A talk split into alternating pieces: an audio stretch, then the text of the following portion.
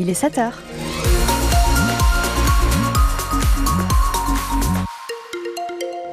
Oh, que c'est gris Ouais, c'est de la grisaille de prévu pour aujourd'hui. Alors, Ceci dit, on ne voit pas le soleil, mais on ne verra pas la pluie non plus, nous dit Météo France. Avec donc des nuages présents jusqu'à la fin de la journée, nous dit Météo France. Un petit vent aussi, principalement sur les côtes pour ce matin. Douceur 8 à Coutances, 9 à Saint-Germain-des-Vaux ce matin et jusqu'à 11 degrés dans l'après-midi. Les infos de 7 heure, Sarah Seltiel-Rago, c'est un secteur en urgence absolue, Sarah. Oui, la psychiatrie va mal en France, comme dans le Cotentin, où des psychiatres de la Fondation du Bon Sauveur se sont mobilisés la semaine dernière. Comme partout, il manque des médecins, mais ce qui a provoqué cette manifestation à la glacerie, c'est une goutte d'eau qui a fait déborder le vase, le départ du médecin-chef du pôle de psychiatrie adulte de la Fondation du Bon Sauveur, Benoît Martin. Ce médecin, Fabien Jouan, est arrivé à ce poste il y a trois ans et il a vu la situation continuer à se dégrader. J'ai pu constater le départ progressif euh, d'un certain nombre de collègues qui étaient tout à fait attachés à leur pratique euh, de psychiatrie hospitalière. Selon lui, il reste six ou sept équivalents temps plein de médecins alors qu'il en faudrait presque le triple à l'échelle du service de psychiatrie adulte du Cotentin. D'où des rythmes de travail infernaux et sa décision lui aussi de laisser tomber parce que selon Fabien Juan, la direction ne prend pas la mesure du problème et ne considère pas les médecins. On n'a pas de direction des soins, on n'a pas de direction des affaires médicales, il n'y a pas de collège soignant non plus. Donc euh, tous les espaces, je dirais, de démocratie, de concertation, sont soit non existants, soit non légitimes. La situation est suivie de près par les personnels soignants et il y a les familles des patients. Elles craignent une dégradation du suivi de leurs proches, faute de temps et de personnel. Dès la semaine dernière, leurs représentants ont été reçus par la présidente du conseil d'administration de la Fondation, parmi eux Michel Lioré. Elle a essayé de nous rassurer, hein, de dire qu'ils avaient pris conscience euh, du malaise et qu'elle avait tout faire pour remédier à la situation. On s'est donné rendez-vous en gros dans six mois et pour dire euh, voilà où on en est. Contactée par France Bleu, la direction de la Fondation Bon Sauveur assure mettre tout en œuvre pour renforcer les équipes au plus vite. Elle indique en outre travailler à recréer les conditions d'un dialogue de qualité, en particulier avec les médecins concernés, afin que la confiance soit restaurée. La situation critique de la psychiatrie alors que les besoins sont de plus en plus importants.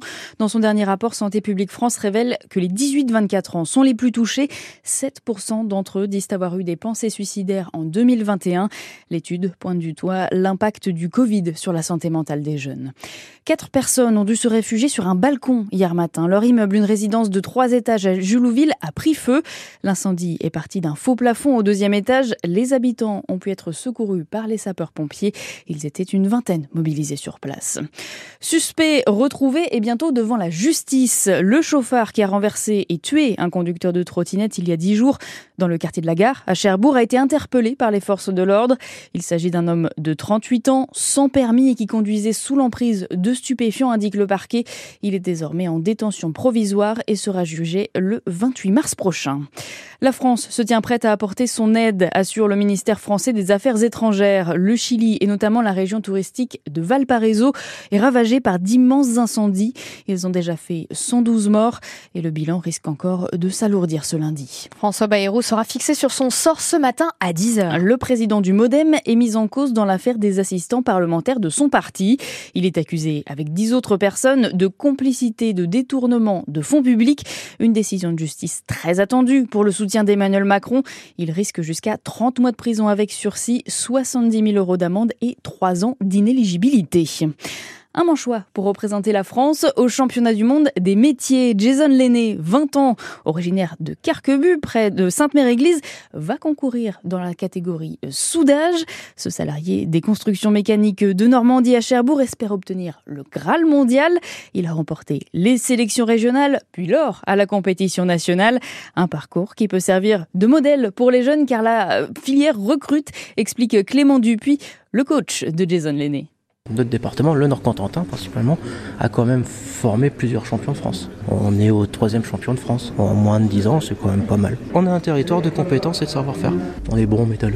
On a des, gens motivés. On a des bonnes écoles. Faut pas rappeler Jason qui vient de Doucet. Euh, l'apprentissage, oui, je pense que c'est quelque chose d'extrêmement important. Moi, je viens de la filière de l'apprentissage. C'est dommage que ce soit dénigré un peu par l'éducation nationale. Maintenant, ça revient un peu plus à la mode. Un métier manuel, ce n'est pas un, un métier stupide. C'est un métier intelligent. Un chaudronnier, il doit être bon en maths. Un soudeur, euh, il doit être bon en géométrie. C'est de la physique, c'est de la chimie. Euh, il faut avoir la compréhension des métaux. C'est pas un monde de bourrin où il faut un minimum réfléchir quand même à ce qu'on fait. Un bon soudeur, c'est quelqu'un qui réfléchit. C'est le métier le plus normé au monde. Donc on peut pas se permettre euh, d'avoir des gens qui appuient sur un bouton et qui font n'importe quoi. La compétition aura lieu en septembre prochain à Lyon. La France a peut-être perdu contre l'Irlande en rugby vendredi, mais elle s'est rattrapée ce week-end en équitation. Le cavalier cherbourgeois Julien Epaillard, avec Donatello Doge, a devancé l'Irlandais Dennis Lynch et remporté le Grand Prix du Jumping International de Bordeaux hier. Deuxième Grand Prix de suite après celui d'Amsterdam la semaine dernière avec Dubaï du Cèdre. Les deux chevaux du Normand qui démarrent décidément très bien cette année olympique. Et encore un champion bien lancé pour les Jeux Olympiques olympiques cet été. Ah oui, Teddy Riner a remporté lui son huitième titre du Grand Slam de Paris. C'est le plus grand tournoi mondial de judo. La superstar française a donc frappé très fort, neuf mois après son dernier titre de champion du monde. On l'écoute. Maintenant, euh, il faut rester euh, les pieds sur terre, faire un état des lieux. Il manque des choses. C'est bien. Je ne vais pas dire que c'est pas bien, c'est bien. Il reste six mois. Et c'était bien de monter sur, euh, sur, sur ce tournoi de Paris pour pour continuer à travailler, pour euh, voir où on se situe, toujours par rapport à l'international. Aujourd'hui, c'est chose faite. On continue.